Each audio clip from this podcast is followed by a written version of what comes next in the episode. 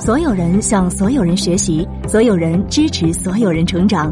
这里是馒头商学院，欢迎来到职场解忧杂货铺。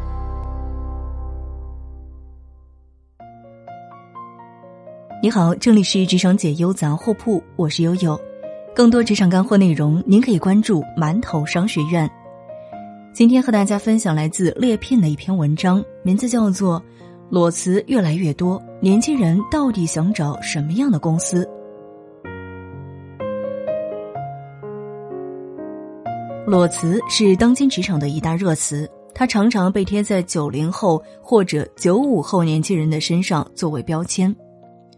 从九零后实习生拒帮老师订盒饭的新闻，到流行语“不要骂九零后，他们会立刻辞职”。相比于七零八零后的前辈们而言，九零后心目当中对好公司的定义有了新的变化。那今天我们就来聊一聊，究竟什么样的公司才能赢得年轻人的认同？大学毕业后，所有同学分道扬镳，各自找工作。等到聚会闲聊的时候，一定会问起对方的工作：“哎，你那家公司怎么样啊？还过得去吧？”当然，这是实话。如果觉得公司不行，当初也不会去应聘。但一家公司究竟好不好，好在哪儿，对于刚踏上职场的年轻人来说，很难有清晰的评价。因此，这个时候他们根本就不知道公司好坏的概念，只能随大流的去做选择。钱多事少离家近，位高权重责任轻。知乎上点赞最多的这个回答，反映了许多人心目当中理想工作的模型：付出少，获得多。那一家好的公司究竟有哪些显而易见的标志呢？我们来看一下。首先，第一点，重金求财。我曾经和一个五百强的 HR 朋友聊天，问起他们公司为什么会对员工这样的慷慨，除了工资、年金奖、股票分红，福利还好的不得了。按照正常逻辑，员工自己都未必要求有这么多，公司这样做其实非常吃亏。这位朋友却对我说：“只要是公司所需要的人才，花多少钱都值。我们把员工看作是投资，不是花钱买他一天八个小时的工作时间。在我看来，他的贡献远远不止这些。”是啊，越好的公司越明白这个道理。培养一个员工和养花一样，你得浇水施肥，他们才能成长。第二个方面是尊重员工，人性最基本的一面就是渴望获得尊重。如今的九零后员工喜欢友善的人际关系和平等的沟通方式，所以管理者无论是在工作分配还是在其他的事物上，都应该给予他们基本的尊重，不要把人当做机器来使唤。只有让员工做得有尊严，组织效率才会更好。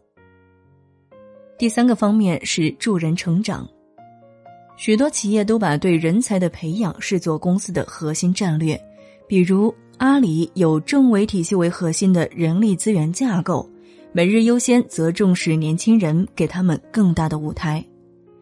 企业和员工的雇佣关系早已经告别了终身制，共生共赢才是王道。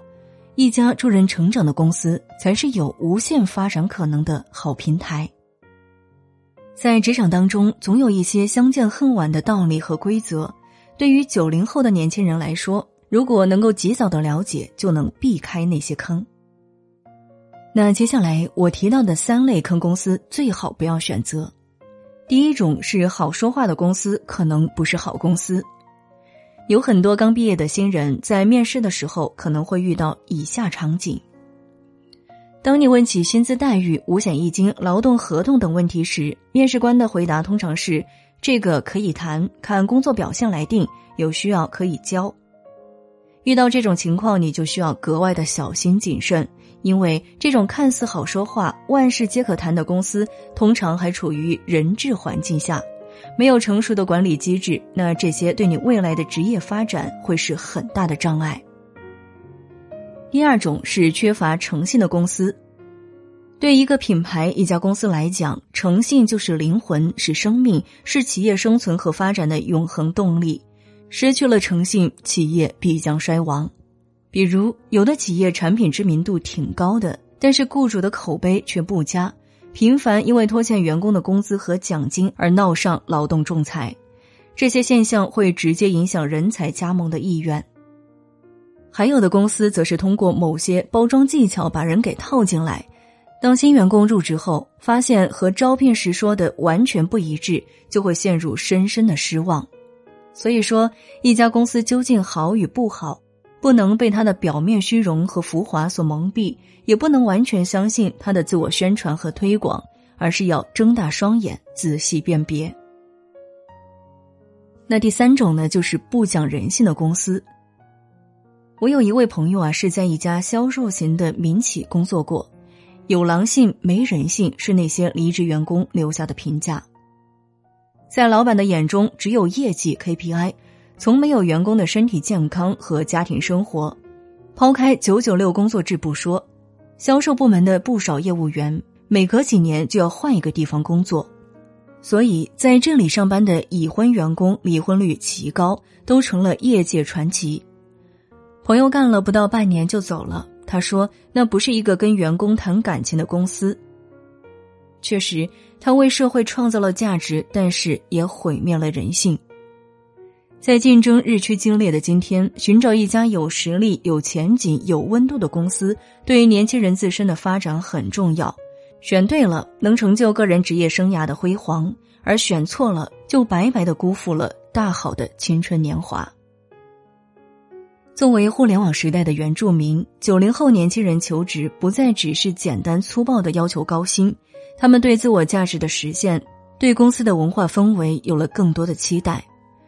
那对九零后来说，也要做好自己的职业规划，确立奋斗目标，全面的提升自身能力，在各行各业中实现自己的价值。